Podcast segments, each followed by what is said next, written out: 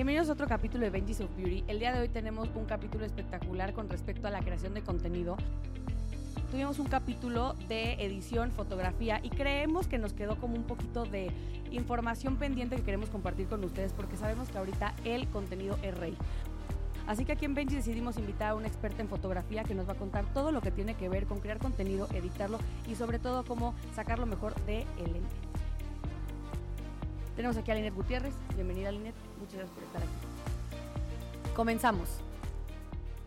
Bienvenidos a otro capítulo de Benji's of Beauty. El día de hoy es un capítulo muy diferente a lo que estamos acostumbrados porque tengo aquí conmigo a Linet. Linet es generalmente quien está atrás de la cámara, pero nos estuvimos platicando fuera de cámara y ah, planteándonos diferentes cosas, como que es bien importante todo lo que ella hace para crear contenido, para editarlo, porque varios de ustedes son emprendedores y seguramente necesitan de este tipo de cosas. Y quién mejor que quien nos hace toda esa chamba aquí en Benji's nos platique de viva voz qué es lo que se tiene que hacer. Linet bienvenida. Ah, pues muchas gracias por, por tenerme. Creo que siempre el cambio de pasar de estar atrás de cámaras es muy diferente estar enfrente, pero bueno, este, espero les sirvan los consejos. No estoy muy acostumbrada a estar en cámara, pero adelante. El punto de este capítulo, que es un poco especial porque es muy técnico, eh, es contarle a la gente todo lo que tiene que pasar eh, en el proceso de creación de contenido, desde levantarlo, editarlo, publicarlo, o sea, son muchas cosas. Entonces, primero quiero que nos cuentes un poquito qué has hecho, o sea, más bien qué has hecho, no, pero porque ha hecho muchas cosas, pero eh, tu educación, cómo empieza y luego nos arrancamos con la guía práctica. Bueno, pues en realidad este, yo tengo una historia como muy curiosa, Flori la sabe. Eh, yo estudié producción musical, estudiando ingeniería, pero nunca fue como mi pasión el audio. Entonces, eventualmente me fui enfocando hacia la parte audiovisual, hice mis concentraciones y demás. Y a partir de ahí de la carrera surgió la oportunidad de empezar a trabajar en el mundo audiovisual. Yo empecé trabajando en videos musicales, videos corporativos, en la parte de producción. Y después en pandemia, eh, yo la verdad es que ya no quería como continuar en ese trabajo, se dio la oportunidad de buscar otro trabajo y fue cuando me empecé a enfocar un poco más en redes sociales. Y después trabajé en postproducción de comerciales, de contenido para redes sociales, en una, este, con una empresa de unos chicos que eran compañeros míos de la carrera, entonces este, tuve la oportunidad de trabajar con marcas muy grandes tipo Coca-Cola, TLC, justo ayer me metí a ver como que mi portafolio y demás, y pues la verdad es que he tenido oportunidad de hacer comerciales y demás para marcas grandes. Y eventualmente, pues bueno, me aventé al mundo freelance, ¿no? Y fue cuando llegó la oportunidad de estar en este podcast, en este proyecto con Flori y pues actualmente soy freelance. Eh, empecé también hace poquito en la fotografía de producto, me metí a hacer un curso, siempre había tenido como esta espinita de la fotografía directamente, ¿no? O sea, como que después de un rato, de esas, de esas veces que a veces tiene uno de que te convences, ¿no? Que a lo mejor no eres tan bueno, que a lo mejor no tienes las credenciales y demás. Entonces, este cursito a mí me sirvió como para decir, bueno, creo que a lo mejor y no tenía la parte técnica, tenía la parte empírica, pero pues a final de cuentas hay que aventarse y pues poquito a poco han ido surgiendo uno que otro proyecto en foto de producto que es en lo que me estoy especializando ahorita más. Hablemos de crear contenido, que creo que es yo veo que es lo que más hacemos aquí, porque prácticamente es lo que trabajamos juntas, crear contenido. Y me gustaría que nos fuéramos desde el punto cero hasta el punto cinco, que es lo más eh, importante, que es el resultado de, de este contenido. ¿Qué se necesita para crear contenido si estás por arrancar? Para empezar, lo primero yo diría es una cámara, pero algo que a mí siempre me han enseñado y yo siempre he defendido, pero están como estos, eh, no sé si llamarlo viejitos, ¿no? De la escuela antigua, de la fotografía, de que no, es que necesitas la super cámara para hacer fotografías. No, o sea, cualquiera puede hacer fotografías con un celular, con una cámara digital. O sea, yo empecé con una cámara digital que me compraban mis papás, le cabían 60 fotografías y hasta ahí cuenta. Este, hasta ahí llegaba todo, ¿no? Entonces, es solamente tener, digamos, como a lo mejor unas bases, porque sí, efectivamente, para hacer una fotografía que se pueda considerar como buena, porque en la fotografía no existe ni lo que es bueno ni lo que es malo, ¿no? Sino digamos como el punto intermedio es lo funcional. Si a ti te funciona y comunica lo que tú quieres comunicar, es una buena fotografía, ¿no? Aunque técnicamente sea incorrecta. O sea, hay exposiciones fotográficas que se componen de fotografías sobreexpuestas, de fotografías que a lo mejor están borrosas, fotografías que a lo mejor no son estéticas. Sin embargo, son funcionales para comunicar lo que tienen que comunicar. Entonces, yo lo primero, eh, y a lo que iba con todo este punto, es tener una cámara, pues una cámara, un celular, ¿no? O sea, una herramienta que te permita hacer las fotografías que necesitas hacer. Obviamente, si ya nos queremos como profesionalizar, pues sí, sí importa la calidad, ¿no? O sea, podemos entrar en redes sociales y a mí me pasa mucho, ¿no? Hay algunos emprendimientos que yo sigo que a mí me gustan mucho, pero que su contenido no es muy bueno, ¿no? Se nota que la fotografía que tomaron, pues sí, sí la hicieron con el celular, pero no tenía la luz adecuada o a lo mejor no tiene la calidad que debería de tener y pues eso desgraciadamente demerita, ¿no? O sea, demerita de la marca decir, a lo mejor le quita un poquito de seriedad, ¿no?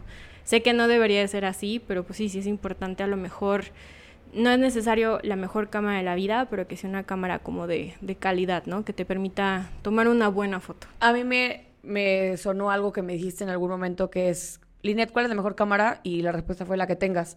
O sea, porque mucha gente se detiene a empezar a hacer contenido porque es que no tengo la Canon, shalala, shalala, o la Nikon, shalala. O sea, la respuesta fue muy clara y muy precisa de la que tengas porque siempre es eh, tu primer arranque el que ya tengas algo de material y que te eches a andar a, y te avientes a hacer las cosas sin importar que a lo mejor la cámara no sea la mejor. Sí, claro, o sea, digo, la verdad es que el equipo con el que hacemos incluso el podcast no es el mejor del mundo. ¿Cómo? Claro que sí. Podríamos tener, o sea, me refiero como en cuestión de calidad fotográfica, ¿no? O sea, yo podría decir, no me tenemos la cámara Televisa sí, pero bueno, o sea, funciona para lo que es funcional para lo que necesitamos, ¿no? O sea, a mí qué más me encantaría, ¿no? Yo decir, me voy a agarrar la cámara ideal, quiero una Sony este que grabe en 4K, que tenga este espectro de colores, que tenga estas calidades, pero no, ¿no? O sea, a final de cuentas, la cámara que yo tengo es una cámara semi-profesional, pero me permite hacer lo que necesito hacer, es funcional, me permite sacar buenos resultados, o sea, he sacado, este, no es por echarme flores, ¿no? Pero he sacado buenas fotografías con la cámara que tengo y no necesariamente es porque este, más bien tiene que ver con el uso de la cámara, ¿no? O sea, saberle echar, este, sacar provecho a la cámara que tienes. ¿Cuál es el kit de compra que tiene que realizar una persona que quiere empezar a crear contenido, ya sea para él mismo o para alguien más?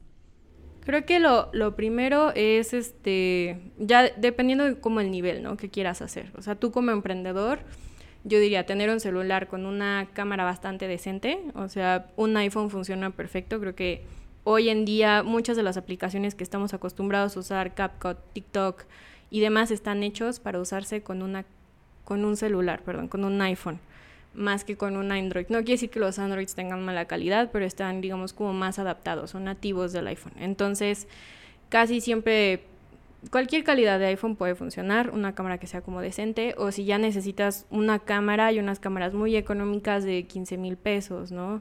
De 10 mil pesos que venden incluso en Liverpool, ¿no? Lo puedes sacar a meses, o sea, hay mucha facilidad para ese tipo de cositas. Depende digo, yo empezaría con una cámara así, una cámara chiquita que me permita grabar el contenido. Eso es como lo primero, eh, ya sea celular o cámara. Después, un tripié, que es tripié es un indispensable, eh, puede ser prácticamente cualquiera. Yo recomendaría la marca Manfrotto, es una inversión, ¿Manfrotto? pero Manfrotto es como el estándar de, de, tripiés, de tripiés para cámara, de hecho nosotros grabamos con un Manfrotto.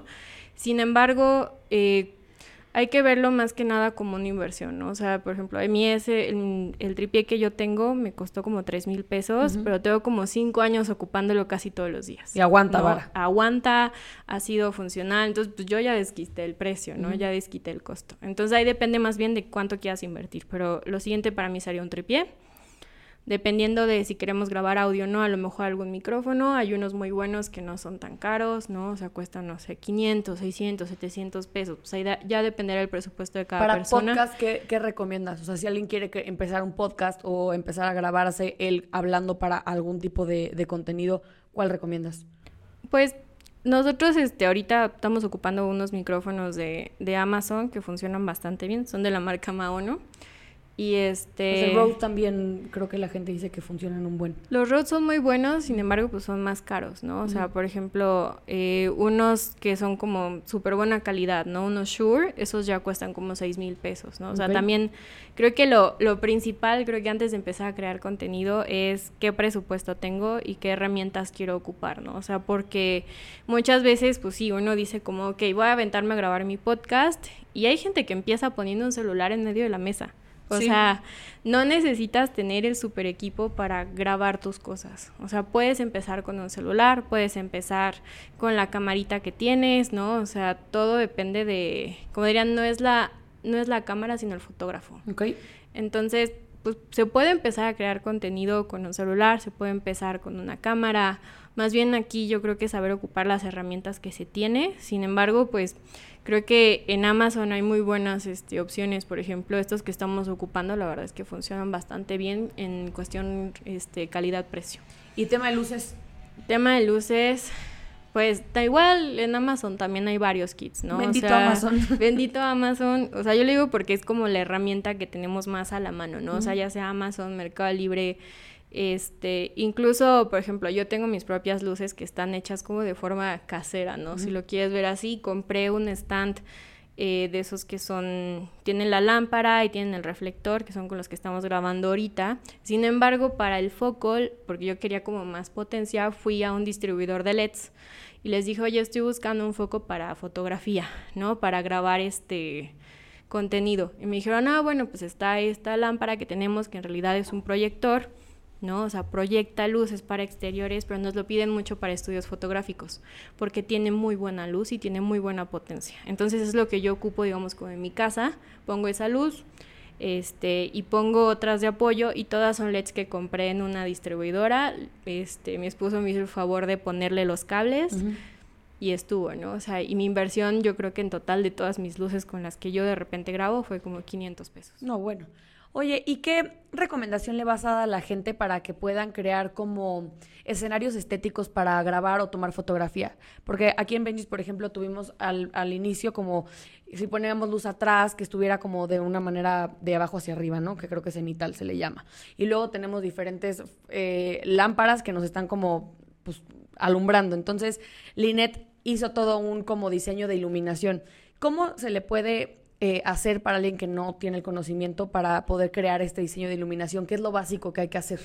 Pues la, el esquema de iluminación, en realidad la, la luz es todo un arte, es algo que yo a la fecha este, he intentado como que meterme a estudiar más a fondo porque la iluminación creo que es de las cosas más importantes, ¿no? O sea, dentro de una fotografía, hablando en el aspecto técnico, lo básico es la iluminación va a ser lo que te va a cambiar una fotografía de que esté bien hecha, de que esté mal hecha, ¿no? Entonces, eh, la iluminación yo creo que es como lo básico para una fotografía, ¿no? O sea, si tú cambias la luz, si tú cambias la posición, si tú cambias la, la temperatura de color, que la temperatura de color para quienes no sepan, es este, digamos como el color de la luz, ¿no? O sea, toda luz tiene un color. Se puede ir hacia lo muy frío o hacia lo muy cálido, ¿no? O sea, normalmente, por ejemplo, el día tiene una temperatura de 6500 Kelvin, así se mide, o por ejemplo pues los atardeceres, ¿no? Eso baja a lo mejor como a 3000, ¿no? Y a lo mejor una, un día en la Antártica en donde tienes una luz muy fría, pues se puede ir a lo mejor arriba de los 6000, ¿no?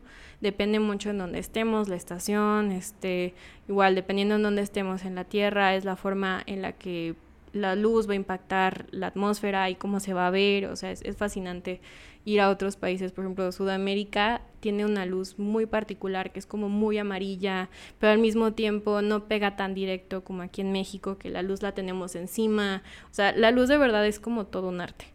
Todo un eh, arte. De verdad que es todo un arte. Hay libros y este, una bibliografía enorme dedicada solamente a cuestiones de luz. Yo me he metido como que a estudiar un poquito muy por encima. Vemos que la básica se le llama iluminación de tres puntos, ¿no? Que es básicamente la que nosotros tenemos aquí y casi siempre ocupamos en el podcast, ¿no? ¿Podrías describirla para quien nos está escuchando? Sí, por supuesto. Eh, la iluminación de tres puntos, digamos que la básica serían dos, ¿no? O sea, podríamos armarla con una o dos lámparas, poniéndola de forma frontal al objeto que tenemos que grabar Si tenemos una, pues solamente va una frontal, ¿no? Si tenemos dos, podemos apoyarnos de una de cada lado. Y si tenemos una tercera, la tercera va al fondo. Este, para los que estén viendo en YouTube, Flori tiene una luz que es de color amarillita aquí atrás de ella. Digo, la señalamos como, como azafata. Como azafata, exacto. Pero para los que estén escuchando, Flori tiene una luz amarillita que nos da como nada más esa iluminación de fondo, ¿no? como textura, ¿no? Para que se levante la textura de, la cobija, no, la cortina que tenemos aquí atrás. Sí, precisamente nos ayuda como a separar el objeto del fondo, ¿no? A lo mejor... Eso es lo que... ¿Qué es lo más importante para separar el objeto del fondo y por qué es tan importante hacer esa separación? Eso nos ayuda para dar como una tridimensionalidad al espacio, ¿no? O sea, que no se vea como que la plasta de dibujito 2D pegado al fondo, ¿no? O sea, darle como esa dimensión y separación entre el objeto y el fondo. Digamos que esa es como la, la principal. O sea, depende mucho del contenido que uno esté haciendo, ¿no? O sea, casi siempre, por ejemplo, eh, he visto los influencers, ¿no? Influencers grandes. Eh, hace poco, quien muestra mucho su proceso y a veces me gusta verlo, es esta Tami Parra. Digo, independientemente si te guste o no, muestra mucho el proceso de cómo ella graba. Entonces ella casi siempre ocupa un esquema de dos luces se pone una de cada lado y muy a veces se pone una atrás, ¿no? Entonces ya no necesariamente hace esa separación, pero su contenido lo graba bastante bien, ¿no? O sea, tiene como ese conocimiento y logra balancear muy bien, por ejemplo, con colores, con diferentes texturas y demás que le va metiendo. Entonces, o sea, yo diría que la básica serían como dos luces, una o dos luces de forma frontal, ¿no? O sea, que se vea como bien expuesta la, la persona y si hay posibilidad de agregar un tercero, pues meter justamente esta este backlight que va atrás. O sea, sí dirías que una de las cosas más importantes que tiene que hacer la persona que esté grabando es diferenciarse del fondo. O sea, sí es algo que se tiene que tomar en cuenta para un podcast, para un video de YouTube, shalala. Digo, depende mucho como de los objetivos, porque, o sea, también... O sea, digamos que en el caso de nosotros, que es comunicar algo y que vamos a estar en un mismo plano todo el tiempo, creo que se podría volver muy cansado si no tuviéramos como un poquito de, de tridimensionalidad, ¿no? O sea, siento que podría verse como tú y yo flotando en, en el estudio. Sí, claro, o sea, obviamente nos ayuda mucho a que no sea como la cortina, por ejemplo, tan plana, ¿no? O sea, porque se podría ver vilmente como un fondo blanco, ¿no? O sea, sin ninguna dimensión, sin embargo, el tener las luces, que tiene estas sombras, que tiene esta proyección de, de esta luz, nos ayuda a que se vea diferente, ¿no? Como agregarle ese, ese interés extra, ¿no? Y en tu experiencia, que aparte también eres editora, ¿cansa menos cuando tienes volumen en la imagen y a volumen no, no, o sea, es que no sé si es la terminología correcta, pero cansa menos que haya dimensión. Pues si te soy bien, bien honesta, la verdad es que en, en edición, o sea, sí se fija uno como en esos detalles, pero la edición tiene mucho que ver con el ritmo narrativo, ¿no? O sea, por ejemplo, cuando se edita este podcast, pues la, la la cuestión primordial es que tenga ritmo, sentido, ¿no? O sea, obviamente depende mucho de la pieza, depende mucho de a dónde va, cuál es el formato, cuáles son las salidas, ¿no? Pero digamos que la edición es lo que termina de cohesionar todo lo que se hizo antes, ¿no? O sea, hay un dicho en el cine que dice que la película se hace tres veces. La primera en producción, la segunda en la grabación y la tercera en la edición. Porque la edición, una buena o una mala edición te puede levantar o te puede tirar un contenido. O sea, ya sea una película. Claro que lo sabemos. claro que lo sabemos, ¿no? Obviamente, este siempre se ha procurado eso, ¿no? O sea, que tenga como que buen ritmo de edición, o sea, por ejemplo, los fragmentos que se ponen para redes sociales, pues obviamente tiene su, su chiste, ¿no? Buscar el fragmento, buscar que lo que se diga sea interesante, ¿no? O sea, por ejemplo, hacer formato vertical, pues hay que hacer un movimiento del cuadro, ¿no? O sea, que se vea la persona que está hablando a cámara, pero también hay que saber que hay momentos en los que, a pesar de que esté hablando la otra persona y esté fuera de cámara, no siempre la tengo que ver. Puedo tener a la persona hablando y que no se vea, ¿no? O sea, hay muchos aspectos que tomar en cuenta dentro de la edición, pero, este, digo, en cuestión como fotográfica, pues sí, a veces uno como editor y me ha pasado mucho, ¿no? O sea, en comerciales o cuando te llega como que el material, pues sí, así como dices, no, pues a lo mejor pudieron haber hecho esto, ¿no? Pudieron haber hecho el otro, o a lo mejor esto no estuvo tan bien o esto no estuvo tan mal, pero como editor, la verdad es que un poquito como que lo dejas pasar, ¿no? O sea, a final de cuentas, la, la chamba del editor es este sacar el material y darle como la cohesión este, para sacar como el material. Oye, y hablemos ahora de las herramientas de edición. ¿Cuál es el, programa más básico para alguien que quiere empezar, que no tiene a lo mejor presupuesto para contratar a alguien para que le haga la parte de la edición? ¿Qué recomiendas tú para que sea una edición de alta calidad y que sobre todo venda lo que se tenga que vender en tema de contenido? Hay muchas herramientas hoy en día que son gratuitas. Eh, creo que la principal ahorita y la que está triunfando mucho es CapCut. Precisamente por la facilidad, porque es como muy nativa, ¿no? O sea, porque permite al usuario hacer edición de forma como que muy fácil, ¿no? O sea, tengo muchos colegas, eh, hay un grupo en Facebook, ¿no? Que es de este, editores y postproductores en México y es muy divertido meterse a ver los debates porque todo el mundo se pone como en esta idealización de no, yo no puedo editar en CapCut porque no sé qué y bla, bla, bla. Y entonces...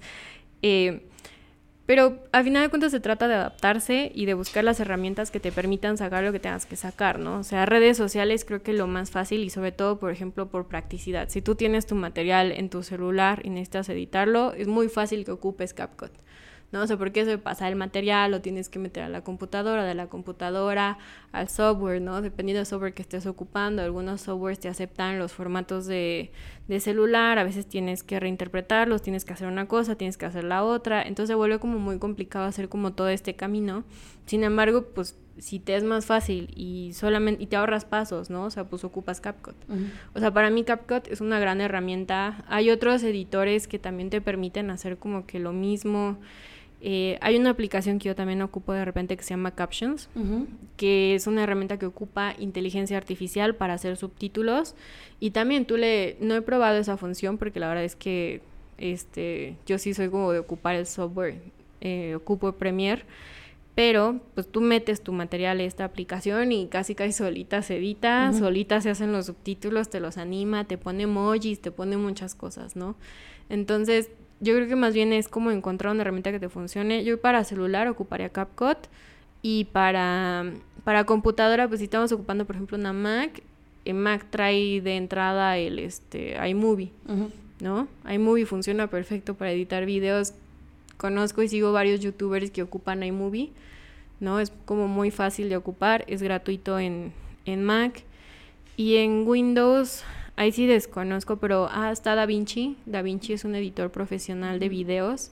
Eh, se utiliza principalmente para corrección de color, pero se puede ocupar también para editar videos y es completamente gratuito y es una herramienta profesional.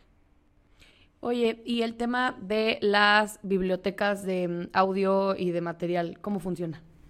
Pues es prácticamente cuando nosotros ocupamos, por ejemplo, en los capítulos documentales de Benji, ocupamos de repente eh, videos, ¿no? Eh, voy a poner un ejemplo como muy, muy simple, ¿no? O sea, si nosotros estamos hablando de playa en el capítulo, pues ni modo que nos vayamos, tomemos nuestro camioncito a Acapulco, vamos, grabamos la playita, ya después habrá presupuesto para hacer eso, pero, por ejemplo, ¿no? Pues, ¿para qué vamos a grabar a la playa? Pues mejor me meto a una biblioteca, bajo el archivo, eh, depende mucho de, del tipo de biblioteca que tengamos contratados, pero hoy en día ya hay bibliotecas que tienen como todos los archivos y por una suscripción al mes puedes bajar lo que quieras.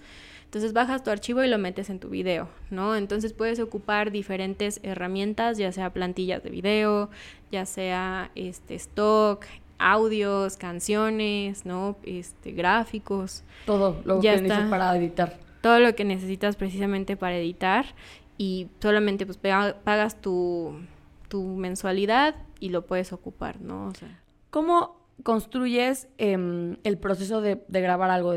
Cómo lo escribes, si tienes que cargar la cámara un día todo ese tipo de cosas que la gente luego no toma en cuenta previo a una producción, que te pueden hacer toda la diferencia porque nos ha pasado, ¿no? Que ya se murió la pila, tenemos otra. O sea, ese tipo de cosas que pueden agilizar el proceso y hacer que no sea tan cansado levantar contenido. ¿Cuáles son tus recomendaciones? Creo que la primera, ante todo, es saber qué vas a grabar, ¿no? O sea, porque a partir de ahí puedes tú definir qué vas a hacer, qué necesitas, qué tienes que llevar. O sea, me ha llegado a pasar y yo creo que todo el mundo nos pasa, nos pasó hace un par de episodios, ¿no? Que hubo un inconveniente, entonces tuvimos que solucionarlo, pero fue como una cuestión entre mala planeación, descuido, ¿no? Y demás. Pero creo que lo principal es, si yo sé con antelación qué voy a grabar, qué contenido necesito hacer, qué tanto tengo que grabar, qué tan largo es mi llamado, ¿no? Este, puedo planear de forma correcta qué tengo que hacer, ¿no? O sea, y algo que este, lo agradezco mucho en mi primer trabajo es que eran como súper obsesivos con llevar extras. ¿No? O sea, por ejemplo, si sabíamos que íbamos a grabar, no sé, en algún momento hicimos unas cápsulas con esta Lorena Ochoa, ¿no? Entonces ah, teníamos que llevar, pues la cámara obviamente, ¿no? Teníamos que llevar, eh, iba a ser todo como con luz natural, sin embargo siempre se llevaba una lucecita de apoyo, ¿no? Y esa lucecita tenía sus baterías en particular.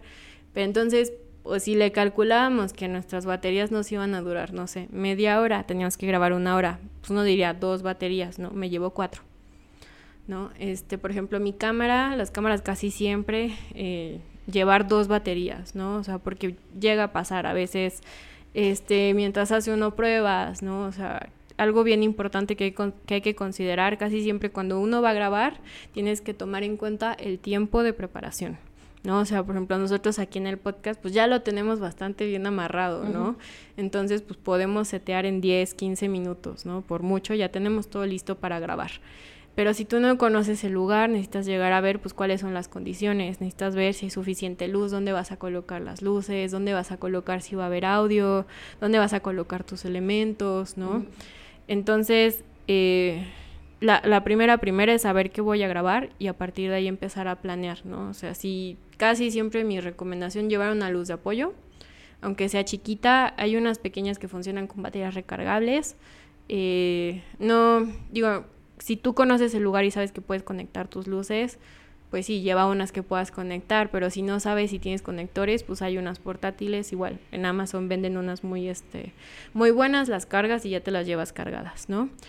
En primera, esa es una. Luego la cámara y pues si puedes llevar una batería extra o si vas a grabar con el celular, pues batería extra, ¿no? Del, teléfono. del teléfono, de la cámara, este, pilas, ¿no? Cuántas pilas se puedan llevar y se tengan. Eh, siempre llevar un refuerzo de audio, ¿no? Yo casi siempre cargo con, con un lavalier por si nos llega a pasar, por ejemplo, aquí en el podcast nos ha pasado, ¿no? Algún inconveniente con algún micrófono, pues tenemos el refuerzo del lavalier, ¿no? Siempre hay que procurar llevar cosas extras, memorias, yo casi siempre traigo, este, no me dejarán mentir, traigo una bolsita chiquita que tiene como 10 memorias, ¿no? Entonces siempre estamos protegidos en que si se nos acaba una, podemos grabar, podemos seguir grabando material. Este. Extensión, yo diría, ¿no? O sea, la extensión de, la que usamos acá para conectar todo. Sí, una extensión. Este, Multicontactos. Multicontacto también. Y pues el equipo que. Es, que, como te digo, depende mucho de que se vaya a grabar, ¿no? Pero yo diría que las básicas es una luz de apoyo, muchas pilas, muchas memorias y una extensión. Oye, y entonces hablando de, em, de todo lo que tienes que llevar una producción, ya tocamos el tema de que depende mucho qué va a ser, pero si lo tuvieras que cerrar en cinco elementos, yo creo que sería la cámara, las memorias, eh, la pila y la luz de apoyo, ¿no?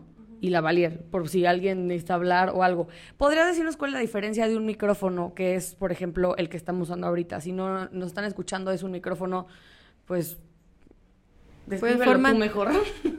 pues más bien la diferencia, digamos, el, el lavalier, para quienes no sepan, o sea, yo sé que a veces parece como que muy obvio, pero creo que sí es importante, ¿no? O sea, dentro de los micrófonos tenemos varios micrófonos y se pueden dividir como en dos grupos muy grandes, los micrófonos dinámicos y los micrófonos eh, digamos como de condensador, ¿no? Los micrófonos dinámicos son los micrófonos que se ocupan, por ejemplo, para conciertos, los lavaliers, ¿no?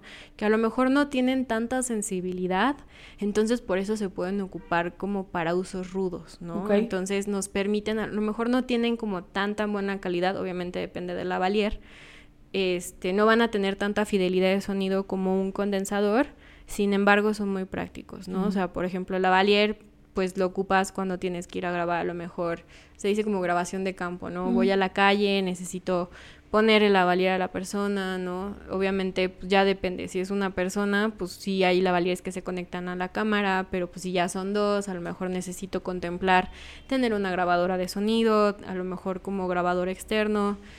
Y los micrófonos que nosotros estamos ocupando, pues son micrófonos que están diseñados para tener a lo mejor una mejor calidad de sonido y al ser más sensibles, pues obviamente si tenemos mucho ruido alrededor van a captar todo, ¿no? Entonces, como están diseñados para captar mejor el sonido, pues captan mejor también los ruidos, captan mejor también este, por ejemplo, pues, grabamos al lado de Revolución, entonces se escucha de repente.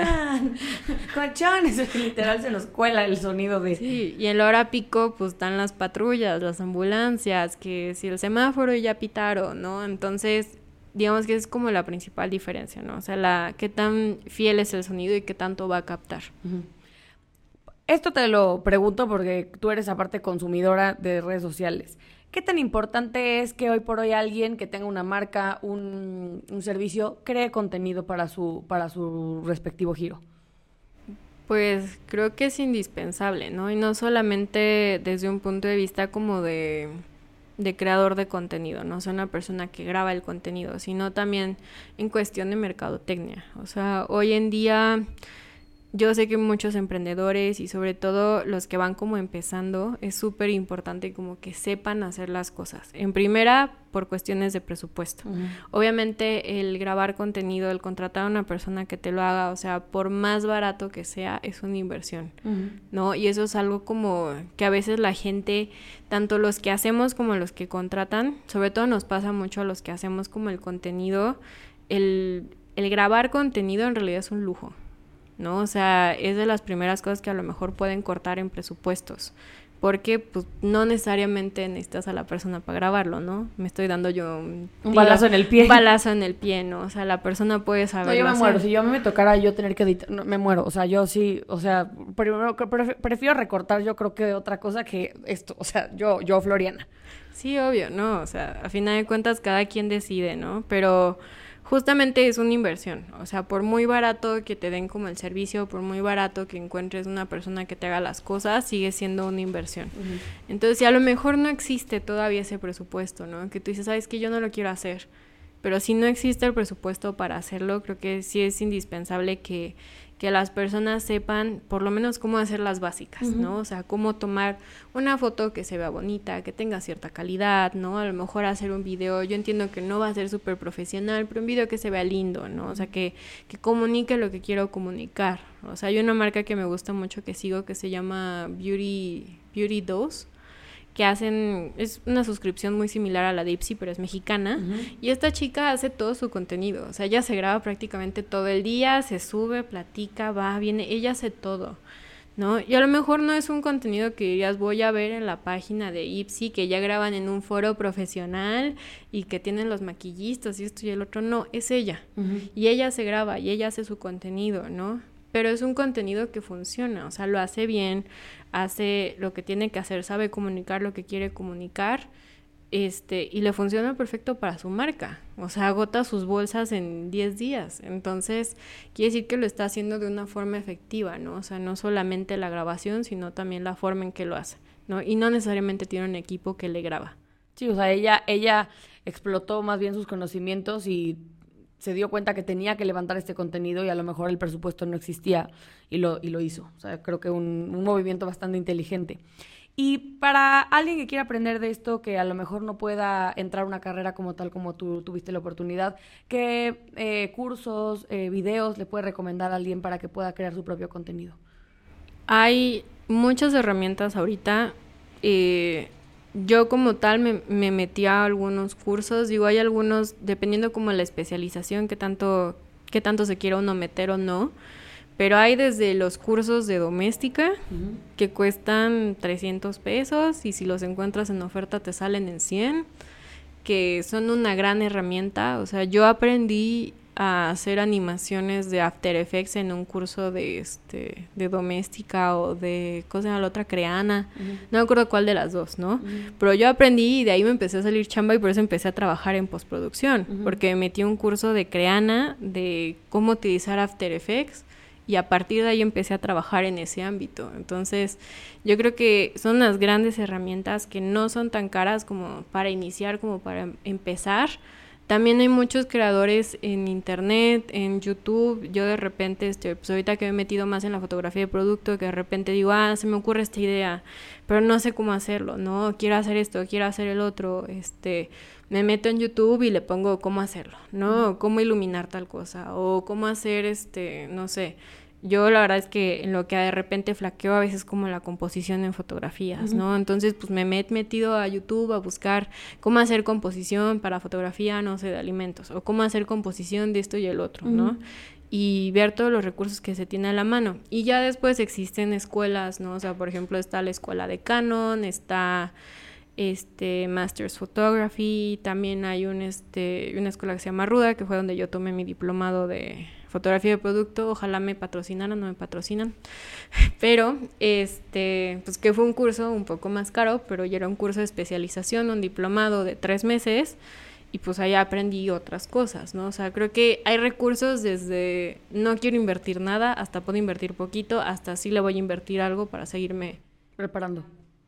Oye, y bueno, para cerrar, y esto pues es una pregunta que hacemos siempre en el podcast, em, ¿algún libro, serie, eh, película que a ti te inspire para crear, para este, educarte como fotógrafa, como productora, como todo lo que haces que quieras compartir con la gente? Mm, hay un libro muy bueno que si les interesa la parte de iluminación, que, que yo la verdad es que me he vuelto como una obsesionada de aprender de iluminación, se llama Painting with Light eh, te enseña mucho sobre esquemas de cómo ocupar la luz, ¿no? Creo que también hay muchos recursos, y eso es lo que yo hago, o sea, casi todas las series, películas que veo, me, me encanta estar analizando la luz, ¿no? O sea, creo que eso puede ser como un gran ejercicio si tú quieres empezarte como a dedicar a la fotografía. En primera es eh, ve libros, exposiciones y otros referentes, ¿no? O sea, hace poquito eh, que estuve estudiando como fotografía, me fui a los básicos, porque como yo aprendí de forma empírica, me fui a los básicos, entonces me metí como a la básica de fotografía, ¿no? Y entonces me puse a ver como fotógrafos diferentes y descubrí, por ejemplo, eh, mi esposo tenía un libro enorme, ¿no? De fotografías de Jean-Luc Sif, que es un fotógrafo francés. Este, precioso, ¿no? Y eso pues me inspiró a poder hacer como mi proyecto de clase, ¿no? Y a seguir creando y a decir, ah, puedo hacer esto, puedo hacer el otro, me puedo ir por esta ruta, o a lo mejor puedo crear esto o el otro, ¿no? Entonces creo que lo primordial es buscar libros, o sea, si te interesa como la fotografía como tal, libros de otras personas, ¿no? O sea, de fotógrafos, o sea, hay muchísimas exposiciones en la ciudad, hay muchísimas de fotografía. Y pues sobre creación de contenido, yo creo que lo más importante es ver contenido. Sí, ver el contenido. Oye, y una última pregunta. ¿Cuáles son los ángulos más populares en la fotografía que tienen que tomar en cuenta para levantar el contenido, tomando en cuenta que estés a lo mejor fotografiando a una persona versus a un producto? Es, ese puede ser tema para otro podcast, porque fotografía de producto y de persona, digamos, es que varía muchísimo y depende muchísimo de qué es lo que necesites. Vamos tipo a cerrarlo si quieres producto, porque digamos que aquí tenemos muchos emprendedores que tienen marcas que necesitan que el producto se venda y pues tiene que ser por una fotografía. ¿Qué recomiendas? Pues mira, lo más obvio es que se vea el producto. O sea, suena como muy, este, de repente como muy básico, pero lo más obvio es que se vea. Porque muchas veces pasa que lo quieren poner como con otros cinco elementos, de repente lo ponen así en el fondo, súper lejos, no sé, una mujer bañándose y casualmente aparece el este, shampoo, ¿no? Es como, no, necesito ver el shampoo en primer plano, ¿no? Que sea como lo es que primer estoy plano? Tú lo sabes, pero para la gente que no sepa qué es primer plano. Primer plano es que sea como lo primero que se ve en la fotografía, ¿no? O sea, lo, lo que te llame, ¿no? La atención. Digamos que lo básico, y es como la recomendación, las fotografías se dividen se puede ver como en cuadrantes, ¿no? O sea, tiene dos, nueve cuadrantes. Y justo la intersección de esas líneas es donde tienes que colocar tu producto. Para que la gente entienda, es como cuando en el iPhone te sale la, retícula, ¿estás de acuerdo? Que esos son los cuadrantes. Precisamente, justo. La, la retícula, y eso lo se puede poner en el iPhone, se puede poner en la cámara, que esté en las intersecciones porque son los puntos fuertes de la fotografía y que le van a llamar la atención. Entonces yo creo que lo primordial es que el producto se vea, este, que se vea de forma clara, que esté a lo mejor como en esos puntos y y digamos, si estás empezando como a crear contenido, pues que tenga una luz buena, ¿no? O sea, puede funcionar incluso luz natural, no necesitas tener forzosamente lámparas y luces, ¿no? O sea, puede ser luz natural, pero un lugar que esté bien iluminadito, que se vea bonito, que tenga un fondo lindo, ¿no? O sea, que, que se vea linda la foto, ¿no? O sea, creo que eso es lo primordial, que se vea lindo como para ponerlo en, términos como coloquiales. Y lo y el nombre de los de los ángulos, por ejemplo, este cenital, el plano americano, ¿tienes algunos que nos puedas como compartir que funcionen ahorita para esto de finalidad de fotografía de producto y más o menos escribir cuál es cada uno? Pues creo que el primordial es el frontal, o sea, que se ve el producto de frente tal cual, mm. y a lo mejor un lateral, o sea, yo creo que si vas empezando en la fotografía, vete con frontales y a lo mejor prueba a jugar, rotar un poquito el producto, ¿no? O sea, yo no, no recomendaría como que cenitales y desde abajo, ¿no? Contrapicadas, porque la verdad es que no, o sea, ya es como meterse mucho, ¿no? O sea, mucho tecnicismo. Mucho tecnicismo y a final de cuentas, si le tomas una foto a tu producto de frente y se ve bonito y tiene los elementos que quieres que tenga, eso funciona una, una última duda. ¿Qué es mejor? ¿Tomarle eh, a, de producto, eh, a fotografía de producto, tomarlo sobre una superficie este, a nivel del fotógrafo o en piso y tú estés arriba? ¿Qué funciona mejor como para poder manipular la cámara y agarrar o más bien captar la imagen de manera correcta? Cualquiera de las dos funciona. O sea, no es como que una sea mejor que la otra, depende mucho a lo mejor de qué es lo que necesitas o el equipo. O sea, a mí me ha pasado que lo pongo en el piso, pero es casi siempre cuando grabo con un lente que este que necesitas mucha distancia para que para que se vea el producto, ¿no? Para que enfoque. Sin embargo, pues si puedo grabarlo a nivel de la mesa, depende mucho de, o sea, en fotografía de producto y en fotografía en general es como muy difícil poner estas generalidades de decir esto funciona porque a cada quien funciona de forma diferente. O sea, si tú eres emprendedor y lo quieres tomar en el piso porque te funciona y es lo que tú has visto que ahí le da bonita la luz, ¿no? Tienes el rinconcito en tu casa que es en el piso, pues tómala en el piso. O si te funciona tomar en la mesa, también lo puedes tomar en la mesa. Digo, no hay... No hay reglas. No hay reglas. O sea, ninguno es mejor que otro. Lo que es mejor es lo que te funciona. Ok. Bueno, esto es una gran invitación a que todos se animen a hacer contenido. Este capítulo fue muy especial porque fue más técnico. Linet prácticamente es la que nos crea todo el contenido junto con Jackie, pero este, Linet la parte de, audio y de video. Eh, Linetcita, ¿dónde te encuentra la gente? Pues tengo mi Instagram medio desactivado, pero pues lo pueden seguir. Es LinetGN, Linete doble T E al final, GN.